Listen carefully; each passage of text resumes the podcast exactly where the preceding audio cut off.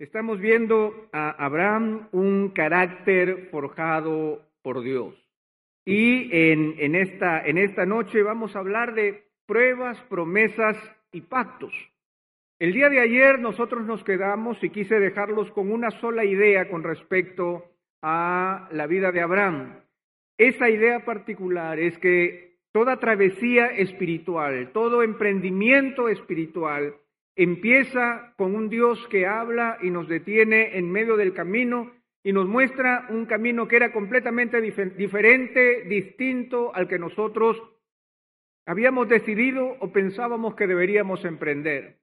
Ese Dios que se interpone en el camino es un Dios que habla, un Dios que dispone, un Dios que cambia las circunstancias, un Dios que hace de Abraham un hombre distinto, solo por el hecho de llamarlo, solo por el hecho de tomarlo. Y la respuesta de Abraham fue una respuesta de obediencia. Abraham se despoja de todo aquello que era su propia seguridad, de todo aquello que era su propio contexto, todo aquello que era su propia cultura, y asume la voz de Dios en obediencia, y en obediencia al Señor parte a una tierra que el Señor le mostrará. Por lo tanto, no se trata solamente de que Dios le entregue en medio del camino un mapa y le dice, te espero allá, sino que el Señor le dice, a una tierra que yo te mostraré. Por lo tanto, el Señor está determinando que ese caminar tendrá que ser un caminar con Él, un caminar atento, en donde en cada momento tendré que seguir escuchando atentamente la voz de Dios que me va guiando en medio del transitar de la vida. Y es así que Abraham llega a la tierra de Canaán conforme a la orden de Dios y el Dios que lo había mandado desde Arán a Canaán lo espera allí y le confirma su llegada diciéndole, esta tierra que tú ves allí es la tierra que yo entregaré a tu descendencia. Y es en ese momento en donde Abraham levanta un altar, un reconocimiento del Dios que le ha hablado, del Dios que se ha interpuesto en su camino, y al mismo tiempo un reconocimiento de Abraham invocando el nombre de Dios, haciéndolo público en ese momento. Ahora, muchas veces nosotros de manera práctica saltamos de ese llamado al nacimiento de Isaac. Por lo tanto, ya lo llamó, le dijo, te daré una descendencia y serán benditas en ti todas las naciones de la tierra y por lo tanto lo siguiente con lo que podríamos encontrarnos es con el nacimiento de, Isaac, pero eso no es así. Lo que ocurre y lo que ocurre también en nuestras vidas espirituales es que el Señor de manera particular, cuando el Señor me habla y yo escucho con atención y cuando yo me dispongo a obedecer, en ese mismo momento lo que el Señor hace es empieza a forjar mi carácter empieza a probarme, empieza a proveerme de promesas, empieza a establecer pactos conmigo. A veces nosotros tenemos la idea popular de que una prueba es producto de mi pecado, de mi desobediencia, es producto de algo que salió mal. Sin embargo, el Dios de la Escritura es un Dios que quiere forjar nuestro carácter para que nosotros podamos estar a la altura de ese llamado. Y nosotros vamos a ver que este Abraham que empieza a transitar por las tierras de Canaán, empieza a descubrir que el Dios que lo llama es el Dios que también quiere probarlo.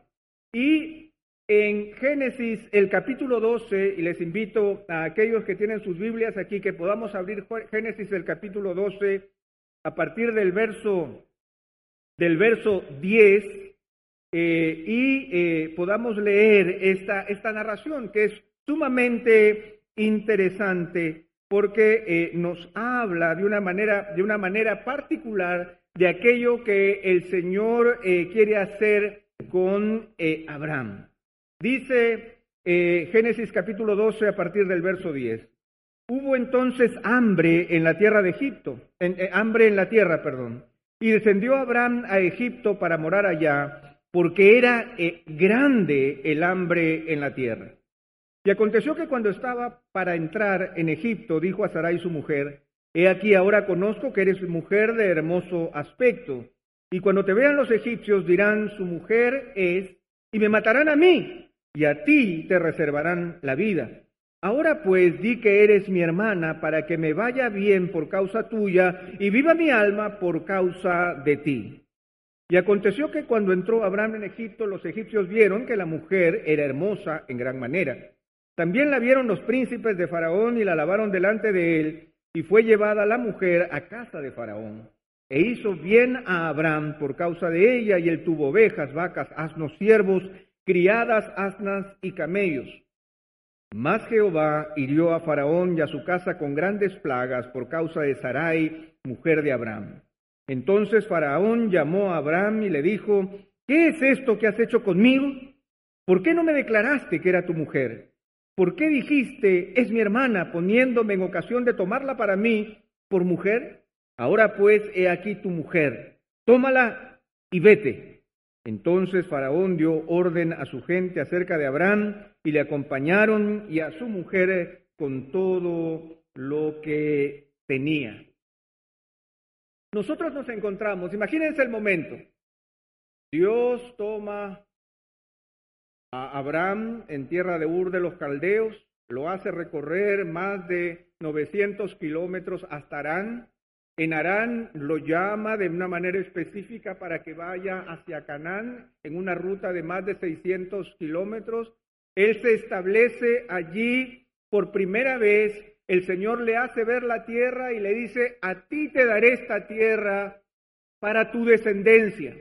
E inmediatamente después, porque dice el verso 9, y Abraham partió de allí caminando y yendo hacia el Negev, y en el verso 10 nos encontramos con algo inaudito. ¿Cuál es lo inaudito? Que en esa tierra a la cual el Señor lo había llamado, en este viaje eh, larguísimo de tantos kilómetros, lo trae a un lugar y le dice que esa tierra va a ser suya y para su descendencia, y lo primero con que él se encuentra es con hambre. Dice el verso 10, hubo entonces hambre en la tierra y descendió Abraham a Egipto para morar allá, porque era grande el hambre en la tierra. Abraham había obedecido el llamado de Dios, Abraham había llegado al lugar que el Señor le había dispuesto. Abraham había entendido que el Señor se manifiesta delante de él, él levanta un altar y en ese mismo momento las circunstancias cambian dramáticamente. Ahora, ¿qué es lo que está sucediendo aquí? Aquí nosotros nos encontramos con una primera prueba. Porque el Señor empieza a probar a Abraham y a través de estas pruebas empieza a pulir el carácter del hombre que el Señor estaba llamando. Si nosotros vemos el pasaje que acabamos de leer, y hubo hambre en la tierra, y Abraham descendió a Egipto para pasar allí un tiempo, porque el hambre era severo, severo en la tierra un viaje nuevamente kilométrico desde el Negev hacia Egipto. Pero ¿qué es lo que trae consigo este hambre? Este hambre trae consigo la manifestación de aquello que estaba muy escondido en la vida de Abraham y que era necesario que se exponga a la luz. Cuando el Señor nos habla y nosotros respondemos en obediencia, cuando empezamos nosotros a caminar con Él, el Señor inmediatamente nos pone a prueba. No nos pone a prueba para destruirnos, sino para forjarnos, para que podamos estar listos con aquello que el Señor espera que nosotros seamos. ¿Y qué sucede? Ustedes conocen la historia, no la vamos a repetir. Iba caminando Abraham con Sarai su mujer, y no sé, cuando está a entrar por Egipto la mira y dice, wow, tú sí que eres bella. No me había dado cuenta, pero ahora me doy cuenta que eres realmente bella. Así que vamos a tener problemas. Y dice el verso 12, y cuando te vean los egipcios dirán, tu mujer es, y me matarán a mí, y a ti te reservarán la vida. Ahora, pues, di que eres mi hermana, lo cual era medianamente cierto, para que me vaya bien por causa tuya y viva mi alma por causa de ti. Ahora, Cuando el Señor empieza a probar a Abraham, lo empieza a probar acerca de algo que es sumamente importante. ¿Cuál es nuestra idea acerca de lo que significa responder el llamado de Dios y ser obediente al Señor? ¿Qué creemos que es lo que debemos esperar cuando yo soy obediente al Señor? Pues lo que debemos esperar es que el Señor empiece a ajustarme de tal manera que yo pueda estar a la altura del llamado que Dios me ha hecho. El Señor empezará a probarme, como en este caso. ¿Qué es lo que vemos correcto en Abraham? De una manera particular, nosotros vemos que Abraham estuvo en lo cierto cuando pensó que su situación era peligrosa. Definitivamente, su situación vital era peligrosa. Él lo sabía. Los egipcios podrían matarme y a ti te reservarán la vida. Sin embargo, lo negativo o lo incorrecto es ver que el error de Abraham fue considerar que podía negociar con artimañas humanas su propio beneficio y su seguridad egoísta. Él no dudó en entregar a su propia esposa para su propio beneficio. Él sabía que lo que él estaba diciendo no era totalmente correcto, pero él estuvo dispuesto a recibir los beneficios de esta media verdad. Si nosotros vemos el verso 16, dice que el faraón le hizo bien a Abraham por causa de ella, y él tuvo ovejas, vacas, asnos, siervos, criadas, asnas y camellos.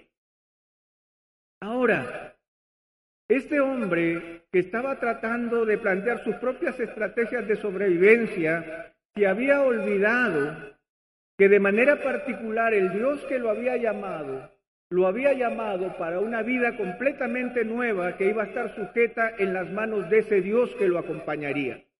Sin embargo, Abraham necesitaba forjar su carácter para recordar de una vez y para siempre que eso sería una realidad en su vida, porque en este caso él estaba poniendo a su mujer como escudo y él estaba dispuesto a negociar una supuesta bendición a pesar de lo que le sucedería a los egipcios y a Faraón, porque el verso 17, ustedes lo pueden ver, dice, mas Jehová hirió a Faraón y a su casa con grandes plagas por causa de Sarai, mujer de Abraham.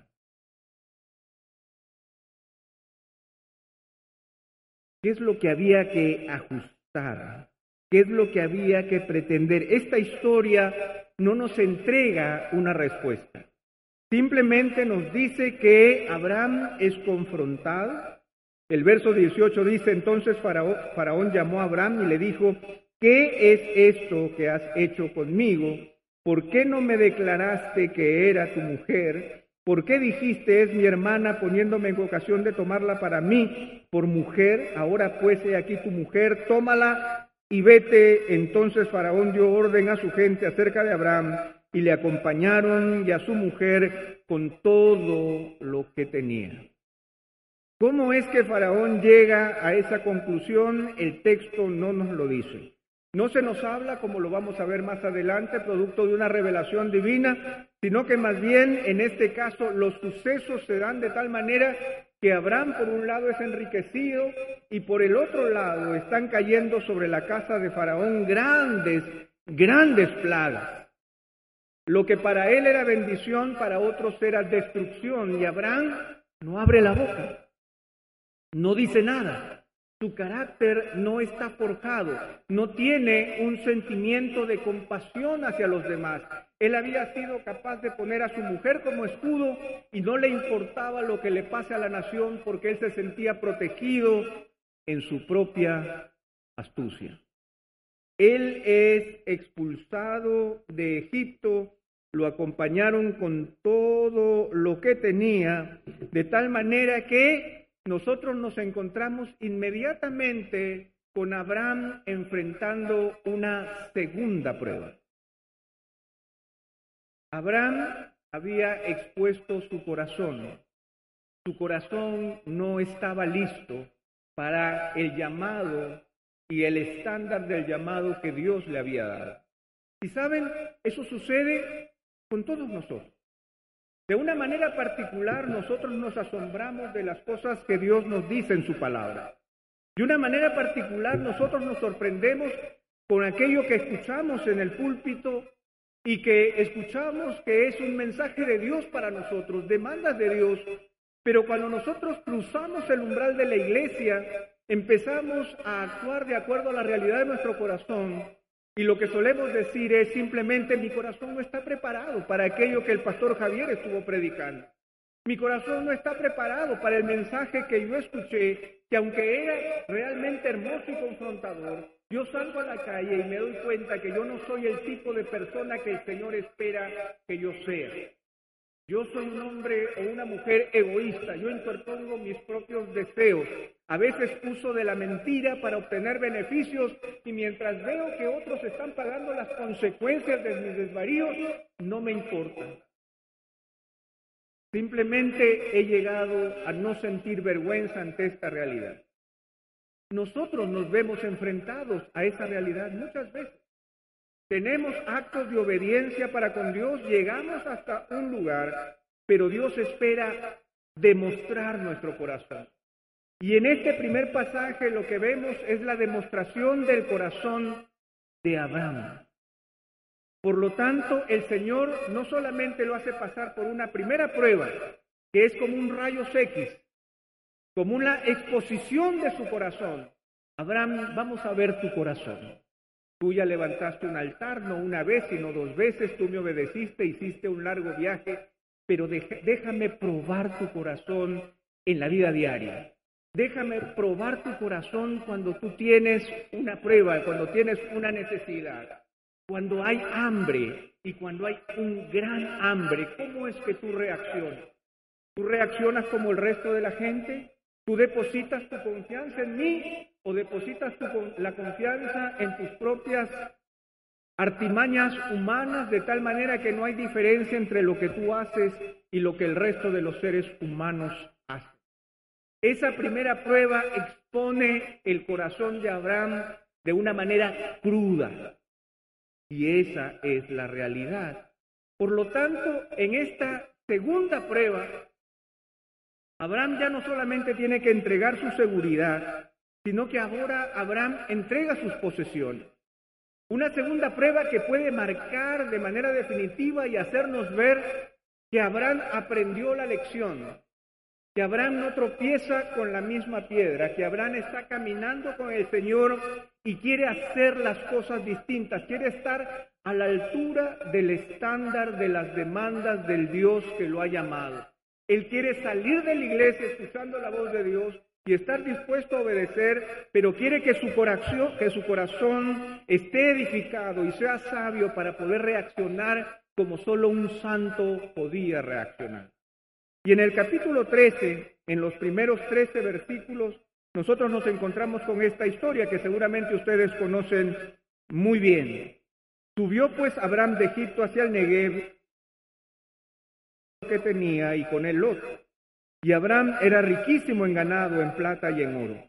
Y volvió por sus jornadas desde el Negev hacia Betel hasta el lugar donde había estado antes su tienda entre Betel y Jai, al lugar del altar que había hecho allí antes, e invocó allí Abraham el nombre de Jehová.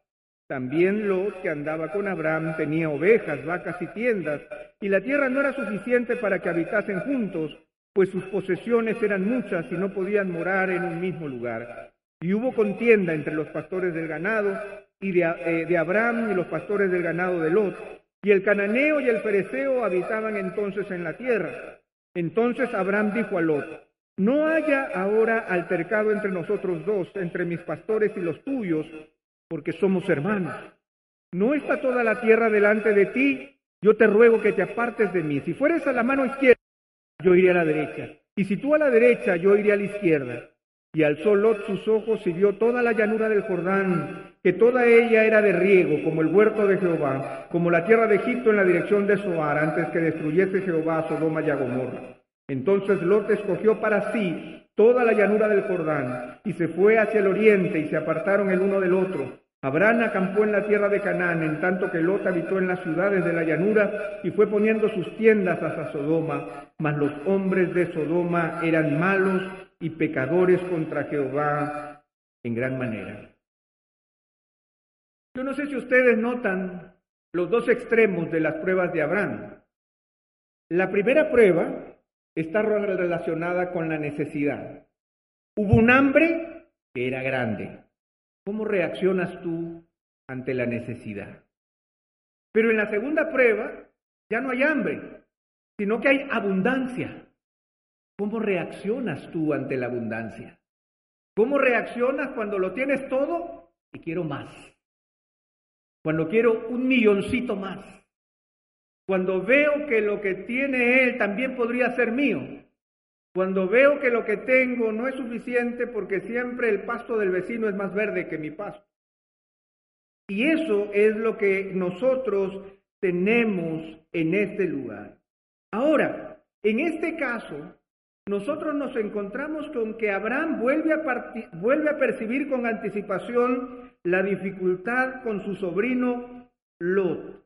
Él dice y la tierra no era suficiente para que habitasen juntos, pues sus posesiones eran muchas, no podían morar en un mismo lugar. Había contienda entre los pastores del ganado de Abraham y los pastores del ganado de Lot, y el cananeo y el fereceo también habitaban entonces la tierra. Entonces Abraham dijo a Lot, yo quiero que ustedes noten los paralelos.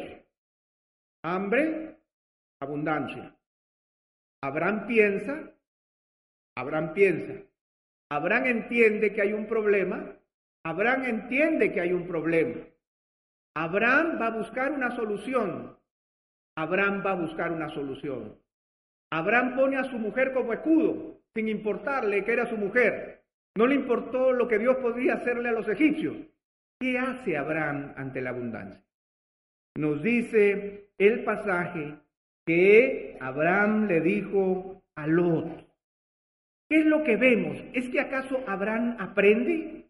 Eso es lo que yo quiero, hermanos, que nosotros podamos ver en este caso. Abraham aprendió del caso de Egipto. En el caso de Egipto, Abraham salió descalificado.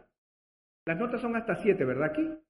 Entonces se sacó un dos, porque él salió de Egipto realmente descalificado. Él la hizo mal, le embarró. ¿Le embarró el chileno? Chileno, le embarró. Pero ahora ya no es un problema de necesidad, ahora es un problema de abundancia. En esta oportunidad, Abraham no intenta negociar para su propio beneficio, ni tampoco intentó hacer valer su autoridad patriarcal sobre su sobrino. Este hombre que era el patriarca, Lot era su sobrino allegado, él le hubiera podido decir, mira, acá hay mucho campo, tú tienes mucho, yo tengo mucho, así que tú te vas a ir para allá y yo me voy para para allá. Él tenía toda la autoridad para hacerlo en ese momento. Sin embargo, él hace algo que es radicalmente diferente, que cambia la naturaleza de su propio corazón. Su corazón da un salto de regocijo porque él cambia. Él le dice a Lot, no haya contienda entre nosotros porque somos hermanos. Los que tienen su Biblia allí rayen el verso 8, porque es sumamente importante. No haya ahora altercado entre nosotros dos, entre mis pastores y los tuyos, porque somos hermanos.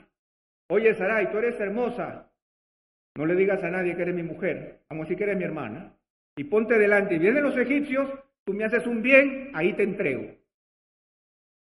Pero en este caso, él no hace lo mismo. Él le dice en el verso 9, ¿no está toda la tierra delante de ti? Yo te ruego que te apartes de mí. ¿Ustedes notan el tono? ¿Notan el tono en el caso anterior? Mira, dice, y cuando digo a Sara, he aquí ahora conozco que eres mujer de hermoso parecer, ahora me doy cuenta que eres mujer de hermoso aspecto. Cuando te vean los egipcios dirán sus mujeres, y me matarán a mí, y a ti te reservarán la vida. Ahora pues di, ese es un mandato, ahora pues di que eres mi hermana, para que me vaya bien por causa tuya y viva mi alma por causa de ti. ¿qué hace este nuevo Abraham? ¿No está toda la tierra delante de ti? Yo te ruego que te apartes de mí. Si fueres a la mano izquierda, yo voy a la derecha. Y si tú a la derecha, yo iré a la izquierda. Lo que nosotros vemos es que Abraham actúa sinceramente. Él no estaba probando a Lot para ver si le daba su lugar. Eh, mira, Lot, puede coger la derecha y yo la izquierda. Puedo, pero soy Abraham. No creo que tú permitirías que yo escoja la derecha cuando debería tener la izquierda. Él no habla de esa manera, él ya no, él entendió su descalificación. Sus ojos fueron abiertos ante la naturaleza de su propio corazón y él puede presentarse delante del Señor y delante de su sobrino y darle a manos llenas la tierra que está delante de ellos. Al que vemos actuar de, manera distinta es a Lot, porque Lot no consideró a su tío y se dejó llevar completamente por su interés. Lo que vemos, hermanos, es que no hay duda que Abraham aprendió una lección en Egipto. Él ya no manipuló, ya no actuó egoístamente, ahora actuó bajo principios eternos y los resultados de su búsqueda del Señor son evidentes. El carácter de Abraham estaba siendo forjado. Es posible que tú puedas tener en tu corazón momentos de profunda descalificación en tu vida cuando el Señor expuso tu corazón. Quizás ante una necesidad o quizás ante la abundancia, en donde tú actuaste egoístamente, en donde tú te aprovechaste aún de tu propia familia, en donde tú obtuviste cosas que no merecías y otras personas perdieron cosas por causa de tus artimañas. Pero si tú eres capaz de observar tu corazón y como lo hizo Abraham, porque miren ustedes, el verso 4 no nos dice que realmente invocó Abraham cuando él vuelve a la tierra, pero dice que él volvió al lugar en donde había estado antes su tienda entre Betel y Jai, al lugar del altar que había hecho allí antes, e invocó a Abraham el nombre de Jehová. Por eso yo le decía, qué importantes son los altares. Abraham recorrió el camino y cuando llegó a ese altar, su corazón tembló porque él dijo, este es el Dios que me trajo desde tan lejos, este es el Dios que me habló tan profundamente y miren lo que yo acabo de hacer. Señor, no lo voy a volver a hacer porque ahora reconozco que en ese momento, cuando yo levanté este altar, yo reconocí que tú eres el Dios de mi vida, el Dios que me sacó de, de Ur, el Dios que me esperaba en Canaán y que me hizo tan grande promesa y nosotros vemos lo que allí sucede. Él actúa de forma distinta. No haya ahora altercado entre nosotros dos, entre mis pastores y los tuyos, porque somos hermanos. Ya no era mi vida está en peligro, mis riquezas están en peligro, sino somos hermanos. Somos familia. ¿Y qué sucede? Bueno, Lot se aprovecha o no. Lot se aprovechó. Alzó Lot sus ojos y vio que esto era maravilloso. Esto era, me saqué la lotería. Mejor me muevo rápido antes que Abraham reaccione. Y él se va y hace lo que todos nosotros sabemos que hace, pero ese no es el detalle de aquello que nosotros estamos aprendiendo y que queremos aprovechar el tiempo en esta, en esta noche. ¿Qué sucede aquí? Cuando nosotros obedecemos, nuestra relación con Dios se afianza. Cuando nosotros desobedecemos, cuando el Señor expone la maldad de nuestro corazón y no hay arrepentimiento, no un arrepentimiento solo de palabras, sino un arrepentimiento que se prueba cuando el Señor me somete nuevamente a algo similar y yo soy capaz de vencer esa prueba. Eso es lo que el Señor hace con Abraham. El Señor lo somete una y otra vez a diferentes pruebas para probar su corazón y para fortalecer su corazón en obediencia, para que el corazón de Abraham sea conforme al diseño que Dios había dispuesto para él. Ahora, la narración nos muestra que la relación con Dios ahora se hace más íntima y más cercana. El Señor actúa inmediatamente y confirma a su siervo en su voluntad. Miren ustedes lo que sucede. Abraham se desprende de sus bienes, producto de un bien superior. Abraham había despreciado a su esposa y había pagado las consecuencias.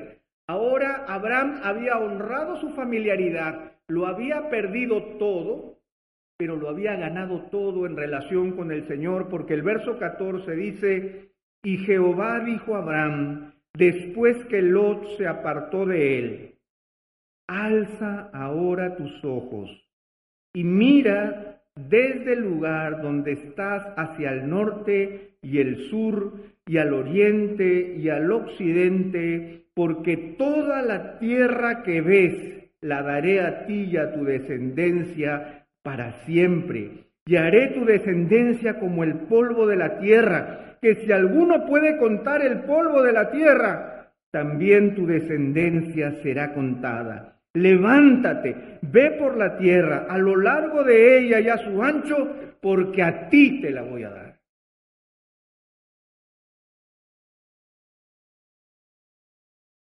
Muchas veces muchos grupos cristianos toman esta promesa y le hacen con ella lo que les da la gana. Se le entregan a todo el mundo. Decláralo. Ra, ra, ra. Es mío. Pero aquí no hay una declaración. Aquí hay una confirmación de Dios. Una segunda confirmación de Dios. Y una confirmación que es mucho más poderosa. Si nosotros vemos en los versículos, en los versículos anteriores, primero le dice el Señor, sal a la tierra que yo te voy a mostrar. Cuando llega a ganar le dice, a ti te daré esta tierra, pero ahora le pone límites.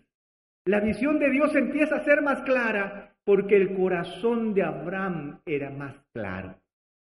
Porque había pasado la prueba, porque había fracasado, pero ahora había superado la prueba. A veces, hermanos, es más fácil pasar la prueba en necesidad que pasarla en abundancia. Cuando yo tengo, ay, ay, ay, ¿verdad? No, pues Señor, no me vas a quitar. ¿Cierto, Señor? Estoy cuidando lo mucho que tú me has dado. Pero en realidad era en la abundancia donde el Señor prueba a Abraham y descubre que los valores de Abraham había, habían cambiado. Abraham se negó a ver con avaricia lo que Lot deseó para sí. Ahora el Señor le hace ver lo que le tiene prometido por gracia. Y junto con esto le promete una descendencia a la que humanamente no se podía aspirar. El norte, el sur, el, el este y el oeste. Y una descendencia que si la gente puede contar el polvo de la tierra, podrá contar tu descendencia. Esa es la magnitud de prueba Dios. Pero notan ustedes, Abraham se hizo más cercano con el Señor. La promesa del Señor se hizo más evidente porque su corazón se hizo más evidente. A veces nosotros queremos pasar de un lado a otro, pero el Señor tiene que probarnos. Por lo tanto, no nos entristezcamos cuando somos sometidos a pruebas, como como nos cuenta el Antiguo, el Nuevo Testamento. Más bien es motivo de alegría el saber que el Señor expone mi corazón para que me diga lo que me hace falta. Como cuando me reprueban en una prueba de matemáticas y yo vuelvo sobre la carga y vuelvo a estudiar el tema y vuelvo a practicar los ejercicios de tal manera que cuando voy a un segundo examen puedo pasar la prueba. Y puedo hacer que mi corazón esté a la altura de aquello que el Señor espera que suceda en mi vida. Entonces, ¿estamos listos? Ahora sí, Abraham puede tener a Isaac. Bueno, veamos, ¿qué viene? Tercera prueba. ¿Cómo? Pero ya. Estaba solucionado, ya aprendió. No. Hay una tercera prueba. Abraham tiene que entregar su seguridad por segunda vez. Recuerden que esa es la primera prueba que él reprobó. ¿Qué es que él reprobó? Que él no se sintió seguro con el Señor y él por lo tanto inventó artimañas.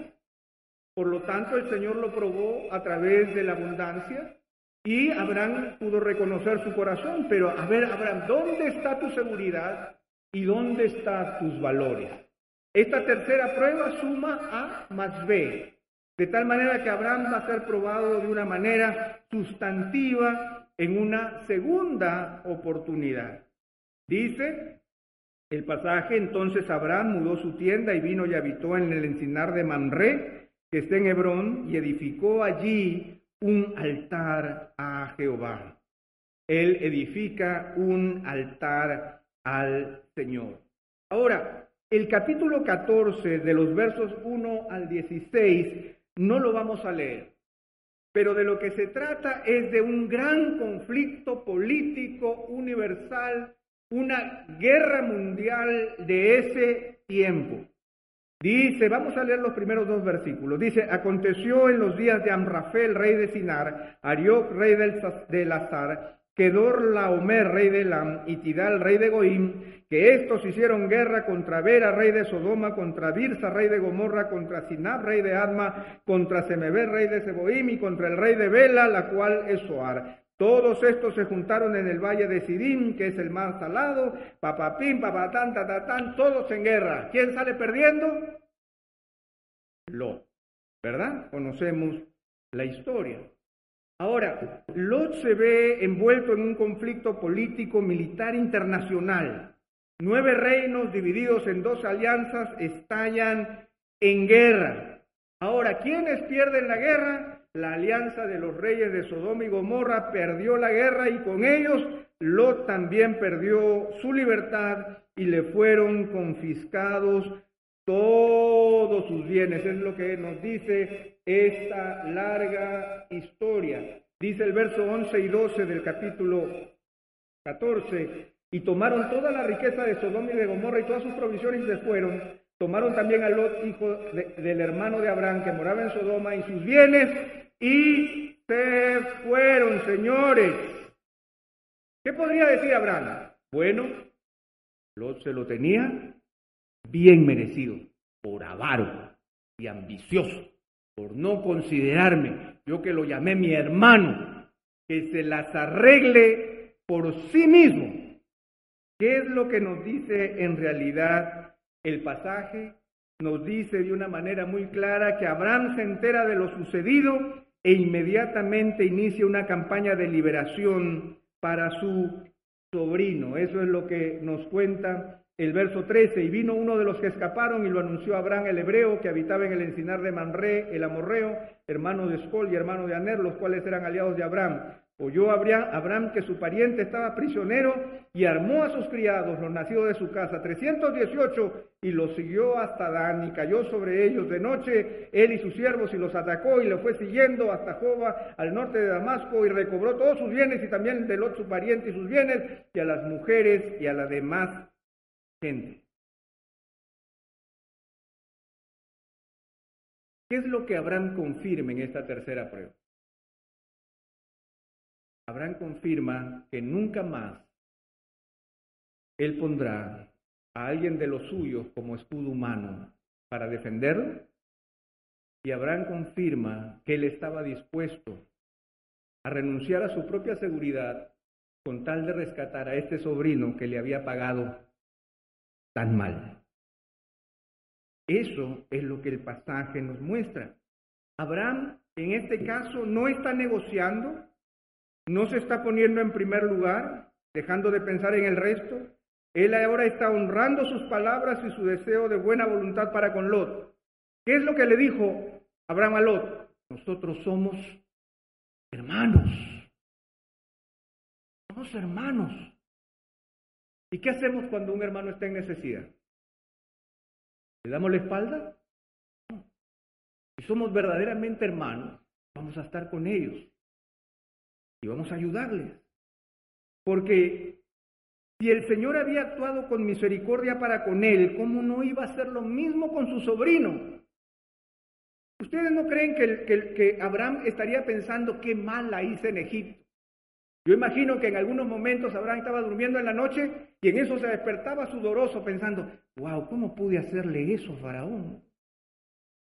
¿Cómo pude haberme quedado con todas estas cosas cuando les estaba causando tanto mal?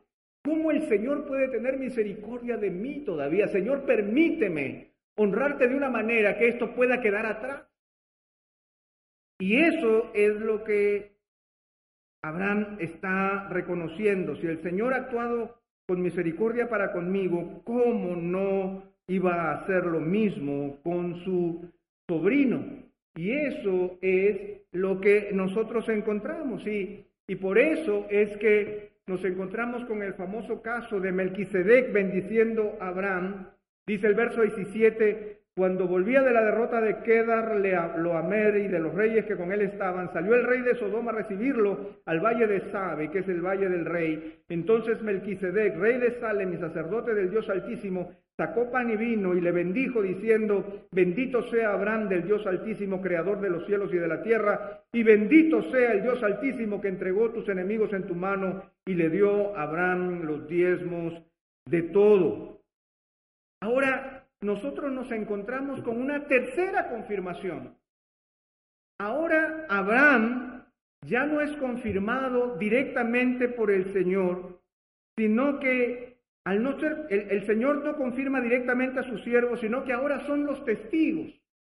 Aquellos que están a su alrededor y que han visto la valentía de Abraham, quien son capaces de reconocer su carácter y su actuar, confirmando a Abraham. ¿Qué es lo que dice Melquisedec? Bendito sea Abraham del Dios Altísimo, creador de los cielos y la tierra. Y bendito sea el Dios Altísimo que entregó tus enemigos en tu mano.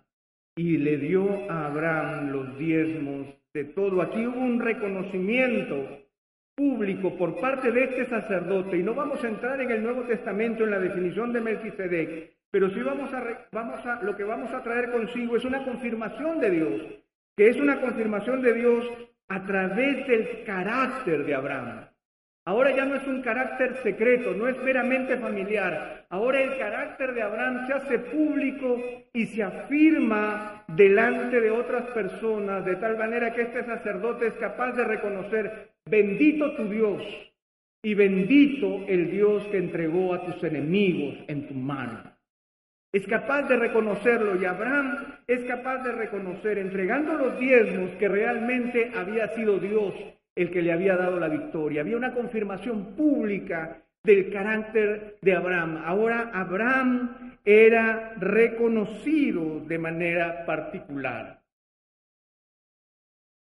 Aunque Abraham entregó los diezmos de todo a Melquisedec, honrando al Señor públicamente, él también se negó a aceptar los bienes que el rey de Sodoma le ofrecía. Si nosotros vemos el verso 21, entonces el rey de Sodoma dijo a Abraham, dame las personas y toma para ti los bienes.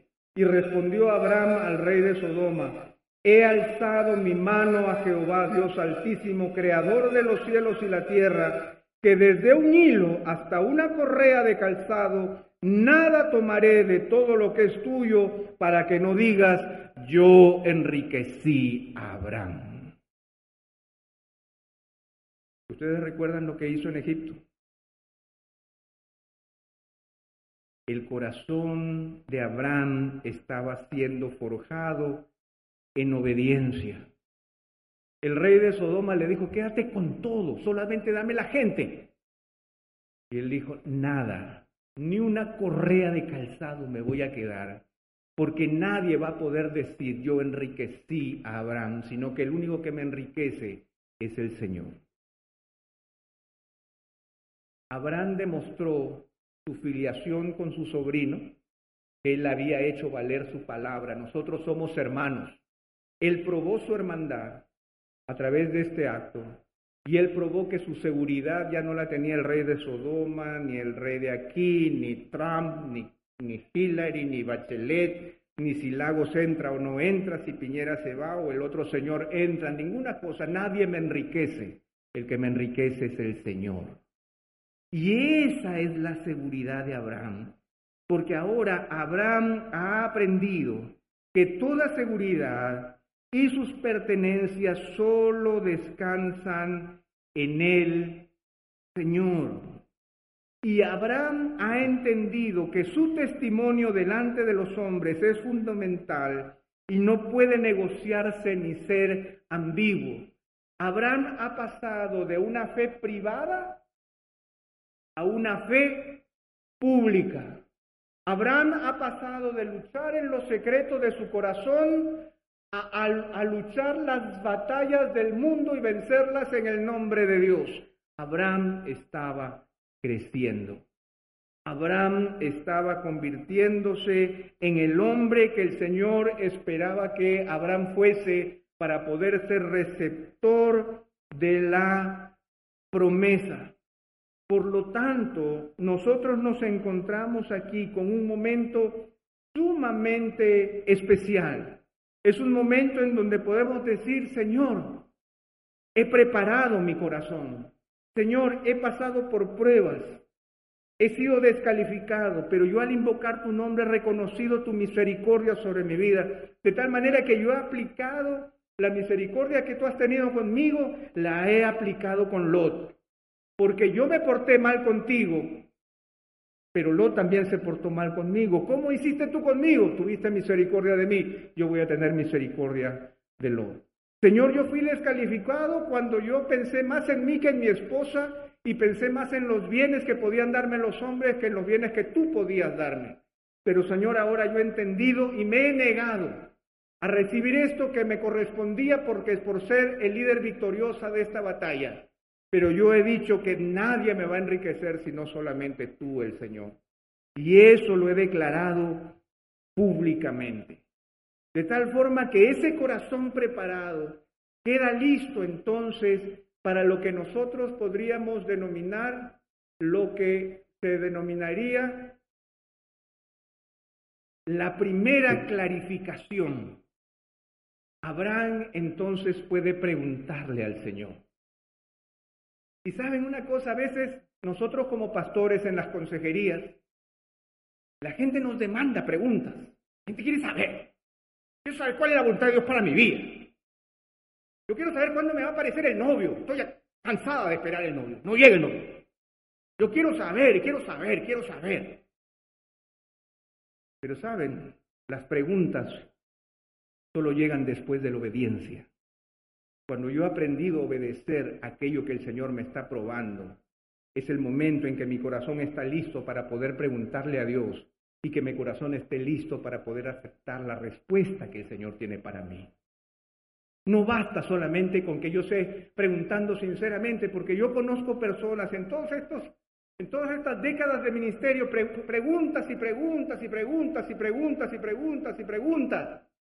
Como que ponen a Dios allí en el, en el estrado para que Él me responda. Pero tu corazón está listo para que Dios te pueda decir aquello que Él espera de ti.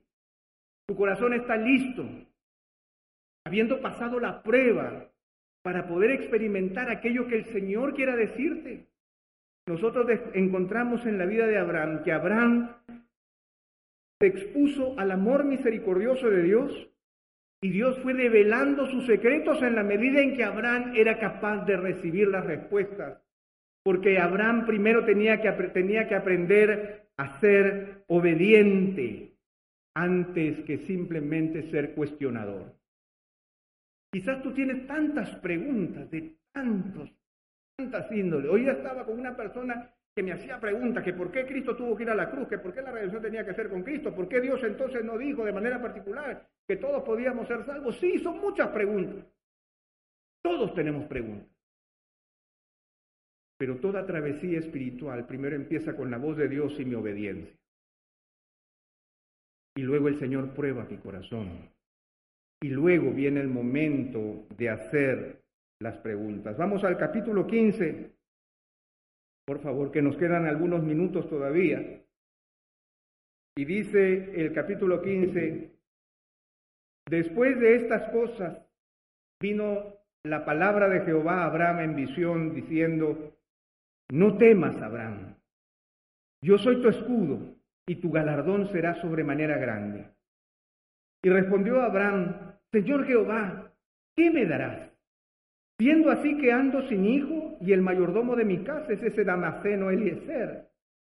Dijo también Abraham, mira que no me has dado prole, y aquí será mi heredero un esclavo nacido en mi casa. Luego vino a él palabra de Jehová diciendo, no te heredará este, sino un hijo tuyo será el que te heredará.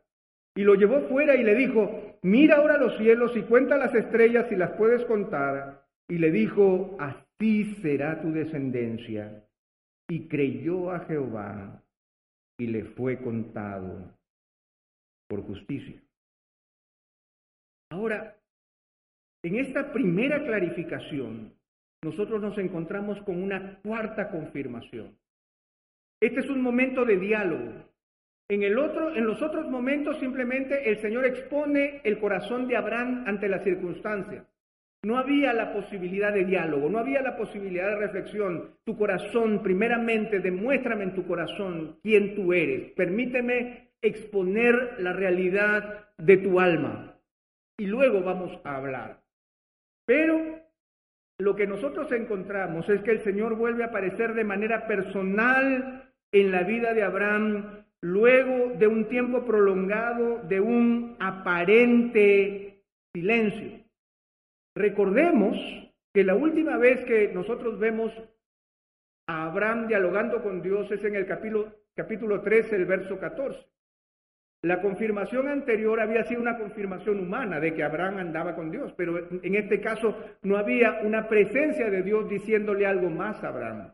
Por lo tanto, no sabemos cuánto tiempo ha pasado. Dice además el pasaje que vino en una visión. La visión, si la podemos definir, es como un tipo de comunicación divina que podría ser tanto visual como auditiva. El receptor no está soñando, sino recibiendo un mensaje decisivo de parte de Dios para él o para el pueblo. Lo interesante de este caso es que lo que se destaca es el mensaje, no el evento sobrenatural. Dice el pasaje, vino la palabra de Jehová a Abraham diciendo. O sea, lo importante no es cómo fue, sino lo que se le entregó a Abraham. Entonces, lo que vemos es, en primer lugar, que Abraham había pasado sus primeras pruebas y su carácter se había fortalecido en el silencio de la obediencia. ¿No es cierto? No había preguntas. Abraham no preguntaba, porque lo que Dios hacía es exponerle su corazón. Es mi corazón. Y eso es lo que Dios hace contigo, hermano. El Señor expone tu corazón. El Señor está exponiendo, si el Señor está exponiendo una y, otra vez tu corazón, es porque el Señor está queriendo mostrarte algo que el Señor desea que cambie en ti, para que tu corazón esté listo, para que puedas hacer las preguntas que tú quieras hacer. No hay que entrar al ITAM. Ahora voy a entrar al ITAM. Ahora que yo trabajo en un seminario que es sumamente grande, hay cinco mil estudiantes para, para pastores ahí. Muchos de ellos vienen con preguntas. Muchos de ellos quizás no sean ni creyentes, pero ellos creen que en las clases de Antiguo Testamento, de Teología Sistemática 1, 2, 3 y 4, en donde los grandes eruditos les van a hablar, ellos van a entender la respuesta. Pero si no han sido ejercitados en su corazón en la práctica, en la necesidad y en la abundancia, en la calle, en sus relaciones con sus padres, en sus relaciones laborales, en sus relaciones con el dinero, en su vida interior del corazón, la teología sistemática va a pasar por arriba, porque ellos no están listos para hacer las preguntas y no están listos porque su corazón no están listos para escuchar las respuestas. Y eso sucede de una manera particular. Voy a esperar que lo que salga aquí eh, podamos verlo. A ver, no sale. Pero lo que quería mostrarles es que nosotros siempre estamos dispuestos a decirle sí al Señor. Sí, Señor. Mira, fulanito, vamos a hablar, pero yo quiero saber si tú vas a estar dispuesto a obedecer lo que yo te tengo que decir. Por supuesto que sí. Muy bien, entonces tú tienes que hacer esto. Así, pero no así. Esa es nuestra respuesta. Siempre sí, pero no así. No como el Señor lo quiere. Por lo tanto, si mi corazón no está dispuesto al sí de Dios, entonces también el Señor no va a estar dispuesto a responder las preguntas que nosotros tengamos, porque el Señor lo va a hacer de manera soberana en nuestras vidas, como Él lo ha predeterminado. Las buenas obras Dios las preparó de antemano para que caminemos por ellas. El Señor nos manda a recorrer sus pisadas. Oh Señor, tú estás caminando con pasos demasiado cortitos, apúrate. No se va a dar de esa manera. Por lo tanto, cuán importante es recordar que el carácter debe forjarse primero en una obediencia silenciosa y sumisa que entiende que la base de nuestra relación con Dios radica en aceptar su señorío, su soberanía y su sabiduría sobre nuestras vidas. El Señor es soberano sobre nuestras vidas. Él es el rey del cielo y la tierra. Recuerdan ustedes que en los pasajes anteriores, cuando está Melquisedec, se repite una otra vez, el Dios del cielo y la tierra, el Dios del cielo y la creador del cielo y la tierra, porque me ubica. En este mismo momento, hermano, en este mismo momento, la tierra, este pequeño planeta en este rincón del universo, está girando alrededor del Sol a 110 mil kilómetros por hora. Tranquilos. 110 mil kilómetros por hora. ¿Y quién lo ordenó? El Dios soberano, creador del cielo y de la tierra. A ver, hormiga, levanta la mano. Señor, pero respóndeme porque yo quiero que sea como yo quiero. No es de esa manera. Por lo tanto, la importancia de la obediencia es fundamental. Ahora, yo quiero que ustedes vean, entiendan algo importante que ha sucedido en Abraham. Abraham ya no es un personaje privado. Abraham ya no es solamente este tipo que llegó de allá de tan lejos, de Ur de los Caldeos, que viene con costumbres extrañas y seguramente que habla medio, medio diferente, sino que Abraham es ahora considerado un héroe militar. Él es el Churchill de ese tiempo un, héroe victorioso, un héroe militar. Sin embargo, miren ustedes lo que el Señor le dice a Abraham. ¿Qué es lo primero que le dice? No temas, Abraham, yo soy tu escudo y tu galardón será sobremanera grande. Oye, Señor, un militar. Una conflagración de nueve naciones, yo salí con mis 318 gallos, fuerte y valiente, me les enfrenté y les gané. ¿No temas? ¿Cómo no temas? El Señor lo exhorta a que no tenga temor, porque el Señor se presenta a sí mismo como su escudo protector. Nuevamente, sucede algo extraordinario que debe forjarse en el corazón de Abraham. Abraham no se trata de ti, se trata de mí. No temas. Yo soy tu escudo. Yo soy tu escudo. No te pierdas de vista. No son los galones, no son las riquezas. Soy yo. El Señor ratifica. Se me fue para atrás, señores. ¿Pueden ir para atrás? El Señor ratifica su intención de recompensarlo la idea es que el Señor no lo dejará ir sin nada porque el Señor no es deudor de nadie. Eso es lo que le dice allí. No temas, Abraham, yo soy tu escudo y tu galardón será sobremanera grande. Yo soy el que te recompensa. Tú renunciaste a los tesoros de Sodoma y tú dijiste que tu Dios es el que te enriquece, yo te voy a enriquecer. Tú venciste, pero tú no temas, yo soy tu escudo, yo soy el que te he dado la victoria. ¿No es eso lo que dijo Melquisedec? Melquisedec dijo, bendito sea el Dios de Abraham, que le dio la victoria. Ese soy yo. Por eso no temas, yo soy, yo soy tu Dios. De tal manera que, que cuando quiere, cuando tú puedas, dele para adelante, murió.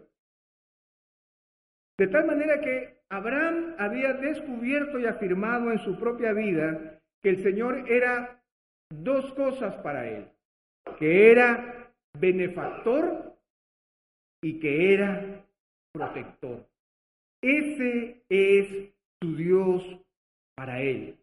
Ahora mi benefactor es el Señor. Él es el que me galardona. Él es el que me provee. Y Él es mi protector. Yo no temo porque Él es mi escudo. Yo no temo porque Él es el que camina conmigo. Él ha aprendido la lección con Faraón de Génesis capítulo 12. Él lo, demostró al no dejarse seducir por la seguridad del rey de Sodoma que acabamos de ver hace un momento. La protección y la provisión del Señor ha sido evidente en todo este tiempo. Lo que el Señor hace es ratificarla y afirmarla, porque esto no era una novedad para Abraham, pero se necesita afirmar. Y saben, hermanos, a veces nosotros venimos a la iglesia esperando algo siempre completamente nuevo. El pobre pastor Javier a veces se pregunta, ¿y ahora qué de nuevo les doy? Pero a veces no se trata de simplemente recibir novedad, sino de ratificar lo que ya sabemos del Señor y volver a cantarlo. Cuando venimos cada domingo, no venimos simplemente como seres religiosos que vienen a levantar canciones al cielo, vengo a ratificar lo que el Señor ya me ha dicho, porque eso es lo que hizo Dios con Abraham. Abraham, no temas. Y nosotros volvemos a cantar, no temeré, ta, ta, ta. Lo volvemos a cantar porque es la ratificación a mi alma de que el Señor tiene cuidado de mí. Él es mi escudo y yo canto que Él es mi escudo. Yo vuelvo a cantar que Él es mi, benefactor, mi proveedor. El primer día de la semana, de las 52 semanas del año, yo vengo el primer día para ratificar una vez más, así como el Señor lo hizo con Abraham, que mi Dios es bueno y para siempre su misericordia. Eso es lo que nosotros hacemos, ratificar la promesa de Abraham. Entonces yo me pregunto, ¿en dónde radica el temor de Abraham? ¿En dónde radica el temor de Abraham? Hasta este momento, hasta este momento Abraham había escuchado y obedecido. No ha habido ningún diálogo. No ha habido ningún diálogo. Es Dios que habla y Abraham obedece. No ha habido diálogo. Este es el primer diálogo. El Señor ha ido señalando el camino día con día y Abraham por su parte ha obedecido, ha sido probado y ha llegado a ser aprobado. Eso es lo que ha pasado. Y algo que sucede que es muy precioso es recordar este salmo, el Salmo 38, 9. Señor, todo mi anhelo está delante de ti y mi suspiro no te es oculto. Qué precioso es saber, hermanos, que el Señor escucha mis suspiros, cuenta mis lágrimas.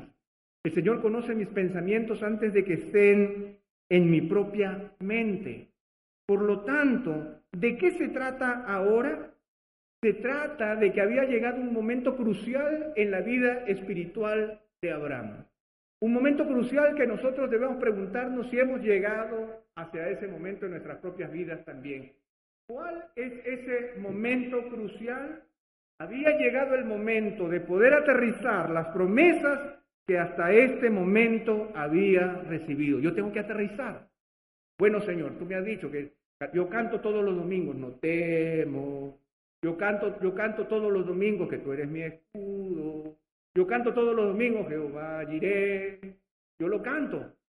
Pero Señor, ahora mi corazón probado en obediencia una y otra vez, cómo aterrizo tus promesas. Han habido muchas promesas de Dios, las grandes promesas de Dios, 12, el 1 al 3, el verso 7, el 13, 14 al 17. Él las ha escuchado. Esta tierra te voy a dar. Abraham, ahí está la tierra. Mira al norte, al este, yo te lo voy a dar, tu descendencia va a ser. Abraham está escuchando. Y nosotros estamos escuchando cada domingo al pastor Javier que nos habla de las promesas de Dios, pero ¿cómo las aterrizo? Bueno, primero el Señor tiene que probar tu corazón y afirmarlo y aprobarlo. Cuando tu corazón está listo, entonces esas promesas que han calado en tu alma.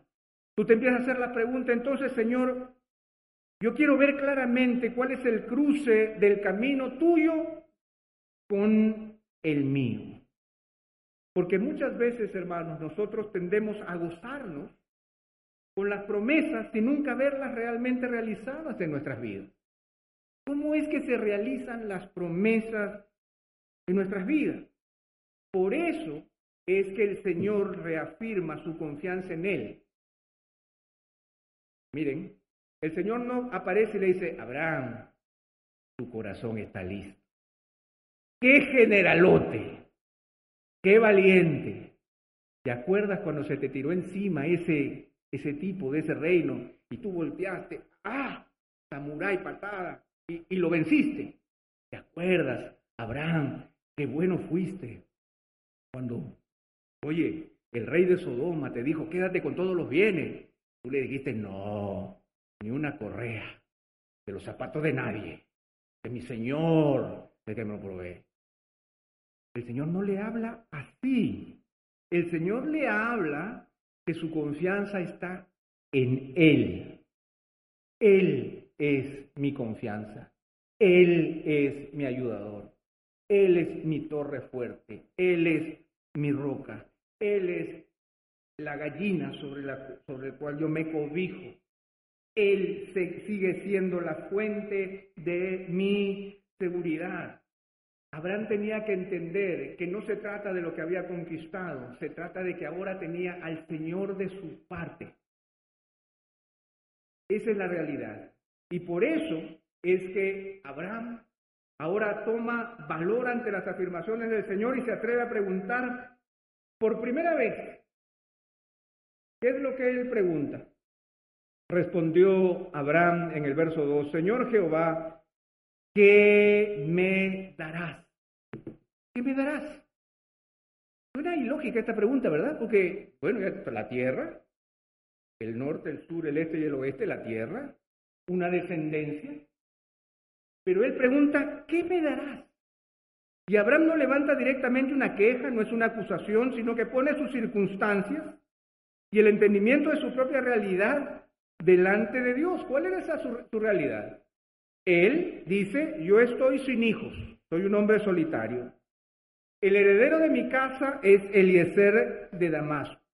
Ahora, Señor, de tu parte, tú no me has dado descendencia, por lo tanto, usando una buena lógica, uno nacido en mi casa es mi heredero.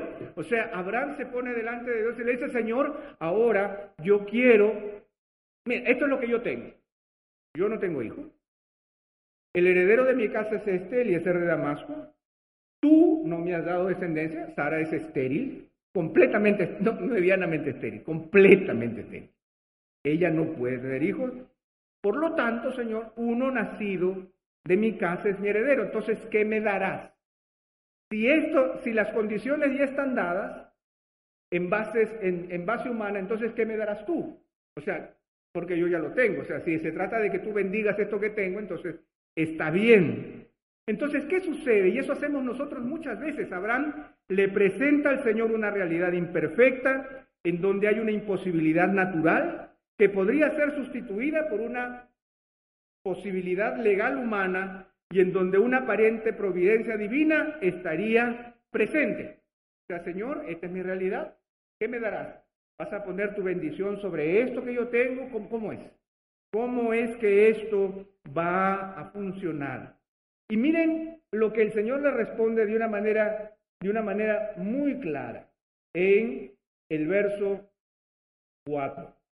Luego vino a él palabra de Jehová diciendo, no te heredará este, sino un hijo tuyo será el que te heredará. ¡Wow! El Señor inmediatamente le responde y lo hace basado en su propia soberanía y sabiduría y no en las posibilidades o imposibilidades del patriarca. Ojo, nuevamente nos encontramos aquí con la necesidad y la abundancia. Acababa de salir victorioso, general victorioso, y el Señor le dice, no se trata de ti, no temas, yo soy tu escudo, y tu galardón será sobremanera grande porque yo me encargo. Y en segundo lugar está esa gran necesidad, Señor, no tengo hijos, Eliezer es mi no sé qué, por cierto, tú no me has dado descendencia, Señor, entonces uno nacido en mi casa será mi heredero. Y el Señor le dice, tampoco, ni de tus posibilidades ni, ni de tus imposibilidades. Se trata de mí. Por eso es que Job dice muy claramente, ¿quién me ha dado, el Señor dice en Job, ¿quién me ha dado algo para que yo se lo restituya? Cuanto hay debajo de todo el cielo es mío.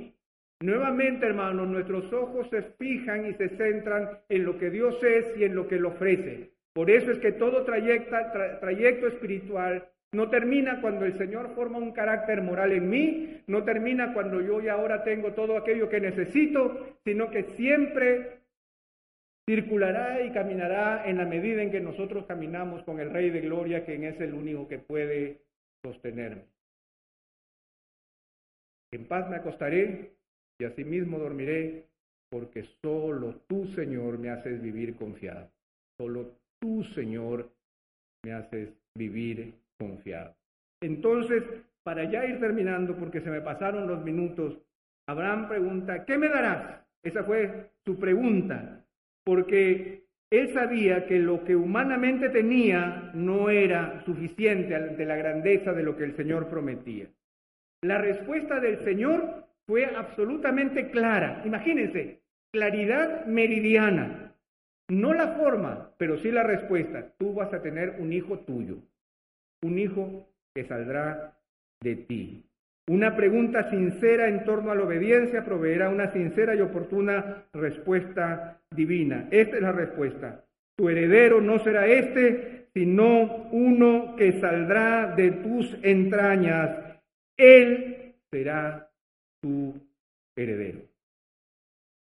¿Abraham lo entendió? Nosotros vamos a ver mañana que él no lo entendió, porque así no sucede. Dios habla muy claro, nosotros no entendemos, y por eso el Señor se encarga de clarificarnos una y otra vez sus verdades. Por lo tanto, el Señor le responde, el Señor sorprende a Abraham con una respuesta que le devolvía a él todas las posibilidades para el cumplimiento.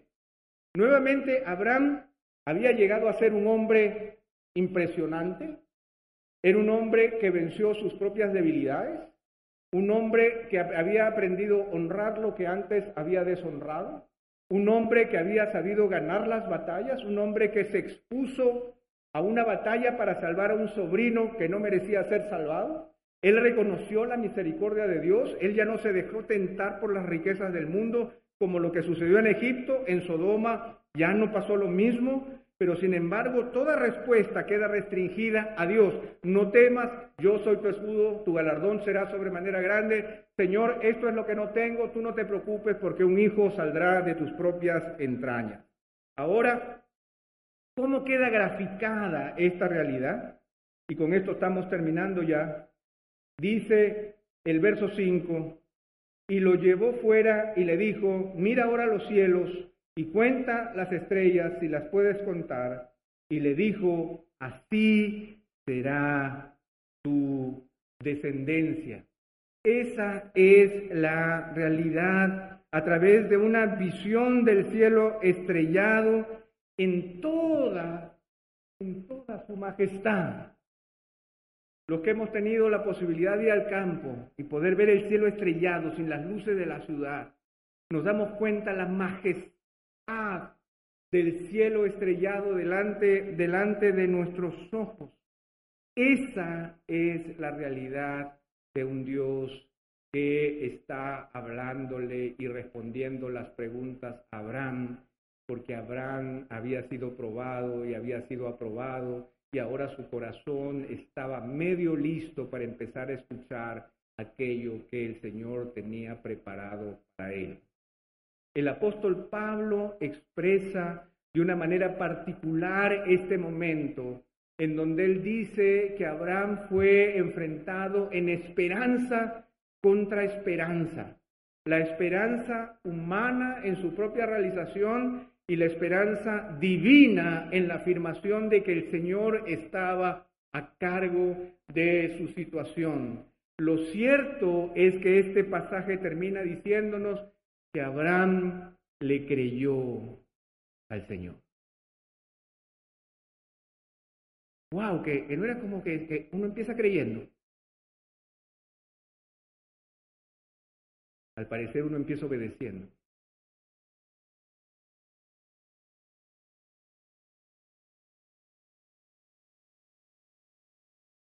Y obedeciendo a un Dios que me muestra la debilidad de mi carácter, pero me demuestra su misericordia en darme nuevas oportunidades para salir adelante. Esta es la vida de Abraham. Un carácter forjado por Dios. Podríamos acabar aquí y decir, y entonces nació Isaac. Pero mañana veremos que Abraham no había aprendido todavía, así como no aprendemos nosotros todavía. Y Abraham tuvo que pasar todavía por más pruebas para poder llegar a ser el hombre que él tenía que ser y poder ser el padre que él debía ser. Así que vamos a quedarnos aquí, simplemente hermanos, invitándoles a que podamos reflexionar en nuestra propia vida espiritual y nos, nos pongamos nuevamente delante de Dios en los paradigmas que el Señor ha establecido. El Señor espera de nosotros obediencia. No se trata solamente de un diálogo con Dios. Yo le hablo y Él me contesta las preguntas que yo tengo. Es que nosotros podamos obedecer lo que Él ya claramente ha establecido y que nosotros al salir y cruzar esta puerta, después de haber afirmado tantas cosas, podamos preguntarle al Señor, Señor, mi corazón está listo para vivir aquello que se predicó y aquello que se cantó si mi corazón no está listo, Señor, vuélveme a la prueba hasta que mi corazón esté listo. Hasta que yo pueda saltar la, la valla esa que tú has establecido. Que me tropiece una y otra vez, pero hasta que tú prepares mi corazón. Y cuando mi corazón esté preparado en obediencia, cuando yo haya aprendido que en, necesidad o en abundancia he aprendido a caminar contigo, luego de eso, Señor, yo quisiera que tú aterrices tus promesas y me muestres cómo es que tú harás eso conmigo, porque lo que yo tengo no es suficiente para poder hacer aquello que tú esperas que yo sea. Señor, en esta noche quiero bendecir tu nombre y darte gracias, porque nos muestras un camino excelente, Señor, porque nos muestras un camino que quizás sea un camino que en estos tiempos no se predica, no se enseña, un camino, Señor, que ahora se niega, ahora se habla tanto, Señor, de declarar, de recibir, de reclamar, Señor, de tomar por la fuerza, Señor, de pisar. Cuando en realidad, Señor, aprendiendo del carácter de la vida de Abraham, nosotros entendemos que las cosas son totalmente distintas. Que tú sometiste a tu siervo después de que obedeció una y otra vez a la prueba de la realidad de su propio corazón y él pasó la prueba. Y cuando él pasó la prueba y cuando él se hizo un hombre grande, tú le dijiste, no basta que seas un hombre grande porque todo depende de mí. No temas, yo soy tu escudo, tu galardón será sobremanera grande. Y cuando Abraham presentó delante de Dios aquellas cosas que se suponían que eran posibles en sus propias fuerzas, el Señor le dijo, tampoco se trata de eso, sino que yo lo haré en mis fuerzas. Señor, ayúdanos a vivir de esa manera, ayúdanos a caminar contigo de esa manera, ayúdanos a poder entender que en realidad, Señor, tus caminos no son los nuestros. Y ayúdanos, Señor, a poder percibir, Señor, esos caminos y ayúdanos a poder andar en ellos. Gracias, Señor, por este tiempo. Yo te pido Señor, y te agradezco por la paciencia de mis hermanos. Yo te pido que si en alguna medida tu Espíritu Santo hace útil estas palabras para ellos, Señor, yo te pido que tú las fructifiques en el nombre de Jesús. Y es en el nombre de Él, Señor, que te entrego este tema. Amén. Amén. El Señor les bendiga.